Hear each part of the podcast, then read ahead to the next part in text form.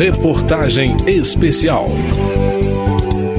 Falta menos de um ano para que a delegação brasileira chegue a Paris com a missão de trazer medalhas para o país. As Olimpíadas de 2024 mereceram a atenção dos parlamentares que compõem a Comissão do Esporte da Câmara. Eles estão ouvindo dirigentes das confederações esportivas para saber como está o caminho do Brasil até os próximos Jogos Olímpicos. Eu sou Cláudio Ferreira e nesse segundo capítulo da reportagem especial mostro que as barreiras passam também pelos recursos financeiros. Eu sei o que eu quero pra vida, pois nada fácil, irmão. A Lei Agnello Piva foi batizada em homenagem aos dois autores, o então deputado Agnello Queiroz e o então senador Pedro Piva. Sancionada pelo presidente Fernando Henrique Cardoso em 2001, ela determina que 2% da arrecadação bruta das loterias federais sejam destinados ao Comitê Olímpico e ao Comitê Paraolímpico Brasileiro. 22 anos depois, esse dinheiro ainda é responsável pelo custeio das despesas de boa parte das confederações de modalidades esportivas olímpicas. Os recursos são administrados pelos comitês, que repassam a verba para as diversas confederações. Para esportes que não contam com patrocinadores ou receitas próprias, os repasses se tornam questão de sobrevivência. Nas audiências públicas já realizadas pela Comissão do Esporte da Câmara, alguns dirigentes de confederações esportivas relataram problemas de gestão que influenciam diretamente o caixa das instituições. A turma do handball, por exemplo, passou por um período tumultuado que, segundo o presidente da confederação, Felipe Rego Barros, afastou os patrocinadores. No último ciclo, que foi, foi um ciclo de, de cinco anos, nós tivemos muita dificuldade orçamentária, dificuldade da pandemia e que nós não tivemos uma preparação adequada por conta da viabilidade de recursos para essa fase. Mesmo o COB aportando recursos, a gente tinha dificuldade de cumprir a nossa parte, cumprir a parte da confederação, que era complementar esse recurso e ter as fases ordinárias. Agora não, esse último ciclo, a gente vem conseguindo cumprir pontualmente um alto nível de preparação. A gente sente que estamos talvez no melhor momento de preparação dos nossos atletas. Os números do handball impressionam. São mais de 40 mil atletas filiados e uma estimativa de 5 milhões de praticantes. Em 2022, foram 1.327 partidas oficiais e 99% da seleção joga na Europa. Apesar dessa capilaridade grande em termos nacionais, o chefe da missão olímpica, Hugo Tadeu Silva diz que a modalidade ainda está abaixo do potencial e que o desafio é aumentar a quantidade de atletas no alto rendimento, buscando novos apoios e patrocinadores. Somos uma modalidade coletiva, é muito difícil fazer uma fase de treinamento com cerca de 26 atletas, mais comissão, dá quase 30 pessoas e a gente tem feito realmente um esforço muito grande para oferecer a melhor preparação possível nesse novo ciclo olímpico. Muitos brasileiros nem sabem o que é badminton, um esporte parecido com tênis por causa das raquetes e da quadra dividida por uma rede, mas que usa uma espécie de peteca no lugar da bolinha pois José Roberto Campos, presidente da Confederação Brasileira, diz que a modalidade é a segunda mais praticada no mundo, é forte principalmente na Ásia e continua crescendo.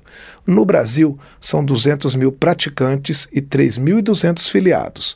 Desde 2013, o país se destaca entre os vizinhos da América do Sul nos resultados. Campos lamenta que o badminton dependa em cerca de 85% dos recursos das loterias e torce por um aumento do orçamento próprio, para não ter que contar com uma porcentagem tão grande de repasses dos comitês olímpico e paralímpico. Quase 30% do COB e 12% do CPB são gastos na participação em competição internacional, que é o que gera é, a possibilidade do nosso atleta participar dos Jogos Pan-Americanos e dos Jogos Olímpicos. Os desafios orçamentários e as consequências dos problemas de gestão em diretorias passadas são a dor de cabeça do presidente da Confederação Brasileira de Desportos Aquáticos, Luiz Fernando Coelho. A confederação engloba cinco modalidades olímpicas, com mais de 33 mil praticantes, mas não há patrocínio. Na audiência pública da Câmara, ele desabafou. Até hoje a gente recebe informativos e cobranças do TCU de 2012, 13, 14, 15, 16, 17. 2012 não sei nem onde é que eu estava. Já havia dívida sendo produzida, infelizmente. E temos que arcar com isso. E não sei, literalmente, senhores, como solucionar. O dirigente ressalta que o dinheiro para o desenvolvimento das diversas modalidades está garantido pelos repasses dos recursos das loterias, mas aponta dificuldades para o pagamento de outras despesas mandamos nossa seleção para qualquer lugar do planeta, em qualquer competição de alto rendimento. Mas eu não tenho 5 mil reais para pagar o condomínio. Temos 12 milhões para alto rendimento. A lei não permite quem está com glosas utilizar para atividade meio. Então, por isso que a gente sofre. Eu não tenho como pagar meus funcionários, não tenho como pagar um cafezinho se não tirar do bolso não tem como pagar o condomínio, IPTU e etc. Não falta verba para o alto rendimento, falta verba para atividade meio. E a gente precisa de verba atividade meio para poder. Quem vai pagar o nosso administrativo? Que atrás de todo o alto rendimento precisa do administrativo. Atrair patrocínio a partir de uma gestão eficiente é a meta da Confederação Brasileira de Vela. Segundo o presidente da Confederação, Marco Aurélio de Sá, são 4 mil atletas filiados, dos 4 aos 90 anos, nas palavras dele, além de 150 projetos sociais espalhados pelo Brasil.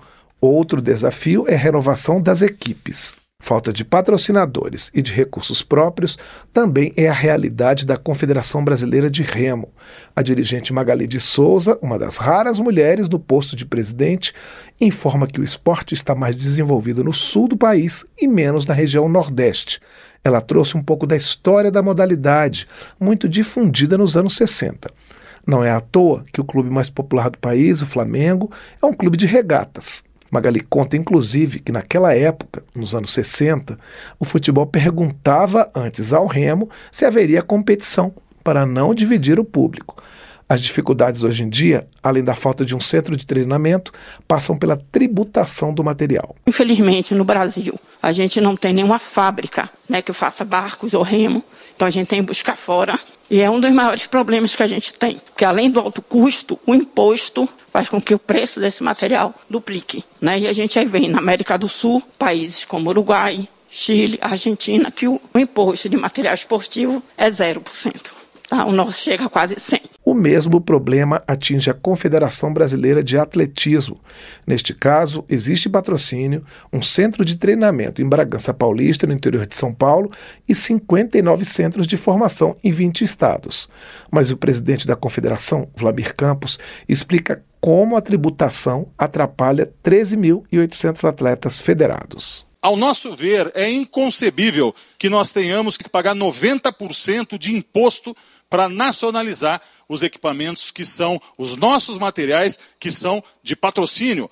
Ou seja, a empresa, além do valor do patrocínio, ela gasta 90% a mais com o imposto. Um material que não vai ser vendido, ele é exclusivo para o desempenho, ele é exclusivo para o patrocínio para o deputado Maurício do Vôlei do PL de Minas Gerais, ex-atleta olímpico que acompanha como parlamentar as reuniões com as confederações, os problemas financeiros das diversas modalidades só serão resolvidos quando houver uma mudança cultural. O esporte no Brasil ele não é visto como segurança pública, educação, nada disso. É só esporte, brincadeira. Né? É assim que as pessoas enxergam. Nos países desenvolvidos, eles enxergam o esporte realmente como tem que enxergar. Então é por isso que nós temos muito a crescer. Hoje, nas prefeituras, lá na ponta da linha, o esporte é o que dá, entendeu? Os vereadores, prefeitos, o que sobra vai para o esporte, não é assim, não. Essa verba aqui é para o esporte mudar a nossa cidade. Não, não é isso. Eu sei o que eu quero pra vida, pois nada vem fácil, irmão. No terceiro e último capítulo da reportagem especial sobre a preparação para os Jogos Olímpicos de Paris, eu, Cláudio Ferreira, mostro mais alguns problemas, mas também as modalidades bem-sucedidas nesse percurso. Reportagem especial.